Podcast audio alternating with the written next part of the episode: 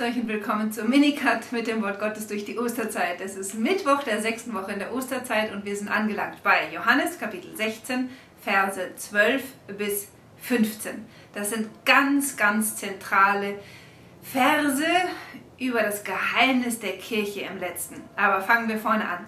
Gestern hatten wir betrachtet, was die Wirkung des Heiligen Geistes der Welt gegenüber ist. Sie wird die Welt überführen und aufdecken, was Sünde, Gerechtigkeit und Gericht ist, hatte ich gesagt. Die Wirkung des Heiligen Geistes, die erste Wirkung ist, ist immer dem Menschen bewusst zu machen, dass er ein Sünder ist, der erlösungsbedürftig ist. Das sehen wir am Pfingsttag zum Beispiel, nachdem Petrus gesprochen hatte, standen da diese Tausenden von Menschen, von denen viele noch vor wenigen Wochen geschrien hatten, kreuziget ihn, kreuziget ihn. Jetzt, da der Heilige Geist kommt, treffen sie die Worte des heiligen Petrus, die im Heiligen Geist gesprochen sind, mitten ins Herz und sie sagen, was sollen wir tun? Und Petrus antwortet, kehrt um und jeder lasse sich taufen zur Vergebung der Sünden, dann werdet ihr den Heiligen Geist empfangen. Also erste Wirkung, der Heilige Geist zeigt uns, wir sind erlösungsbedürftig, wir müssen umkehren. Aber wenn man das dann tut und sich zu Jesus hinwendet, dann hat er eine andere Wirkung. Dann ist er nicht mehr unser Ankläger, sondern dann ist er derjenige, der uns Trost schenkt und, wie Jesus jetzt sagt, in die ganze Wahrheit einführt. Damit sind wir beim heutigen Evangelium. Der Mensch, der in der Gnade ist, den führt der Heilige Geist zu einem immer, immer, immer tieferen Verständnis des Wortes Gottes. Und so sagt Jesus kurz vor seinem Weggang, noch vieles habe ich euch zu sagen, aber ihr könnt es jetzt nicht tragen. Der, wenn aber jener kommt, der Geist der Wahrheit, wird er euch in die ganze Wahrheit einführen. Jener ist der Heilige Geist, der Geist der Wahrheit wird euch den Weg weisen in die Fülle der Wahrheit, heißt es da wörtlich im Griechischen. Also die, euer Wegweiser sein.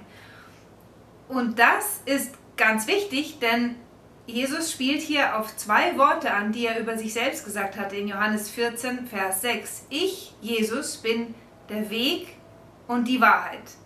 Der Heilige Geist ist der Geist der Wahrheit, er ist also der Geist Christi der uns dazu hinführen wird, die Wahrheit, Jesus Christus, immer tiefer zu verstehen. Er wird unser Wegführer sein, um auf dem Weg zu gehen, der Jesus Christus selber ist.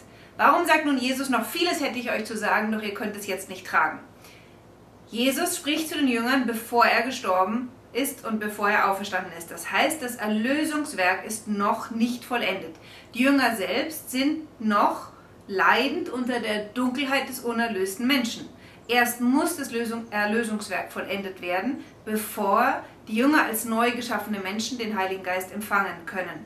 Ohne den Heiligen Geist aber ist es unmöglich zu verstehen, was Jesus wirklich sagt. Deswegen steht Jesus permanent vor dem Problem, dass er mit Jüngern redet, die noch blind und taub sind, ihnen aber alles sagt, was er von seinem Vater empfangen hat. Also er macht uns alles offenbar, aber in einem Zustand, da es die Jünger noch nicht wirklich verstehen können. Und deswegen sagt Jesus, noch vieles hätte ich euch zu sagen.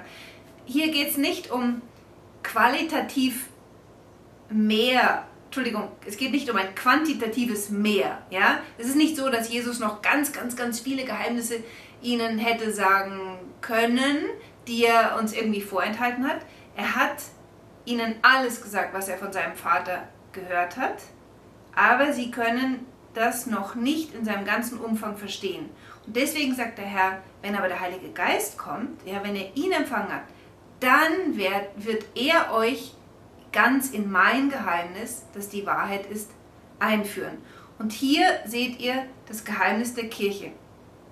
Jesus hat die ganze Fülle der Offenbarung den zwölf Aposteln anvertraut, das Depositum Fidei. Und diese zwölf haben es der Kirche übergeben. Die Kirche ist auf dem Grundstein der zwölf Apostel gebaut. Und seit 2000 Jahren hört der Heilige Geist nicht auf, uns immer, immer, immer tiefer in das Verständnis der einmal und abschließend ergangenen Offenbarung einzuführen. Das heißt, es ist nicht so, dass im Laufe der Jahrhunderte irgendwelche neuen Offenbarungen dazugekommen wären. Nein, Jedes Dogma, das im Laufe der Jahrhunderte verkündet wurde, ist nichts Neues, was hinzugekommen ist. Es war von Anfang an da, aber im Laufe der Jahrhunderte verstehen wir es tiefer. Und deswegen kann man auch verstehen, warum nicht alles, was Jesus offenbart hat, irgendwie abschließend im Buch der Heiligen Schrift schon drin stünde. Die Offenbarung ist eine Person, sie ist Jesus Christus selbst und Jesus als Gott ist so infinit, so unendlich, so unermesslich wie Gott selbst. Gott kann man nicht in ein Buch packen. Ja? Gott ist ein unergründlich tiefes Geheimnis, das sich uns ganz und gar offenbart hat, aber nur er selbst kann uns in dieses Geheimnis hineinführen. Ja, die Worte, die Jesus zu uns gesprochen hat, sind in der Heiligen Schrift enthalten und wir glauben, dass sie vom Heiligen Geist inspiriertes Wort Gottes sind.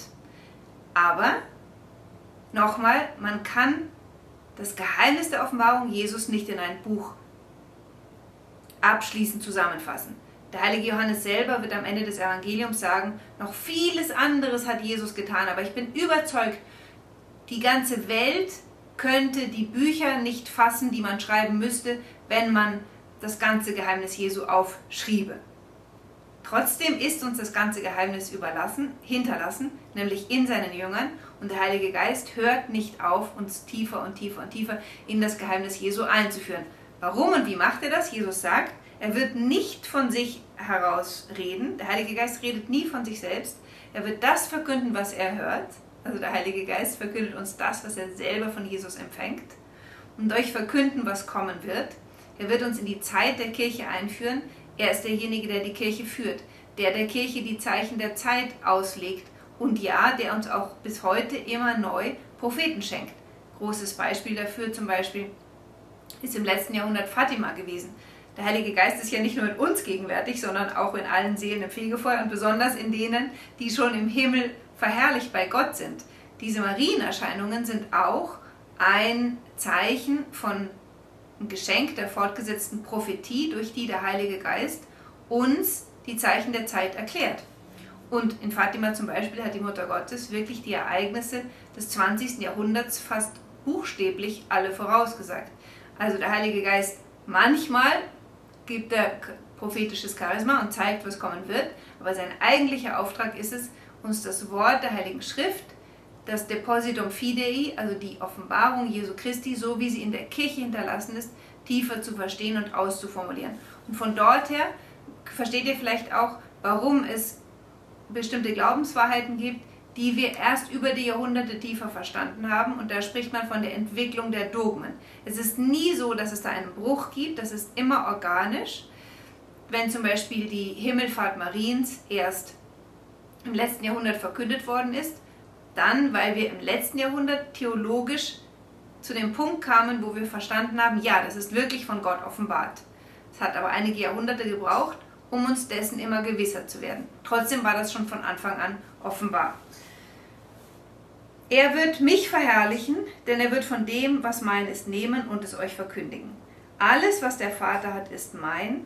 Darum habe ich gesagt, er nimmt von dem, was mein ist, und er wird es euch verkünden. Niemand erforscht den Geist Gottes, nur der Geist Gottes selbst. Und er verkündigt ihn uns. Der Heilige Geist oder die Sendungen des Heiligen Geistes und Jesu Christi sind voneinander untrennbar. Und während zu Lebzeiten Jesu der Heilige Geist nur in Jesus war, so ist es jetzt nach Pfingsten genau andersrum. Jetzt ist Jesus nur noch im Heiligen Geist zugänglich. Das heißt, wo ist Jesus? Jesus lebt dort, wo der Heilige Geist ist, im Herzen seiner Kirche. Dort ist Jesus für uns zugänglich. Und deswegen kann man nie Jesus von seiner Kirche trennen. Es ist absurd zu sagen, Jesus ja, Kirche nein, denn die Kirche ist der lebendige Leib Christi. Christus ist das Haupt der Kirche, sie ist seine Braut. Jesus ist nicht nur ein Kopf, der keinen Torso hat, sondern die Kirche ist der Leib, den Jesus im Heiligen Geist zu seinem eigenen Leib gemacht hat. Und daher können wir Jesus und die Lehre Jesu authentisch nur im Herzen seiner Kirche finden. Ich wünsche euch einen schönen Tag. Bis morgen. thank you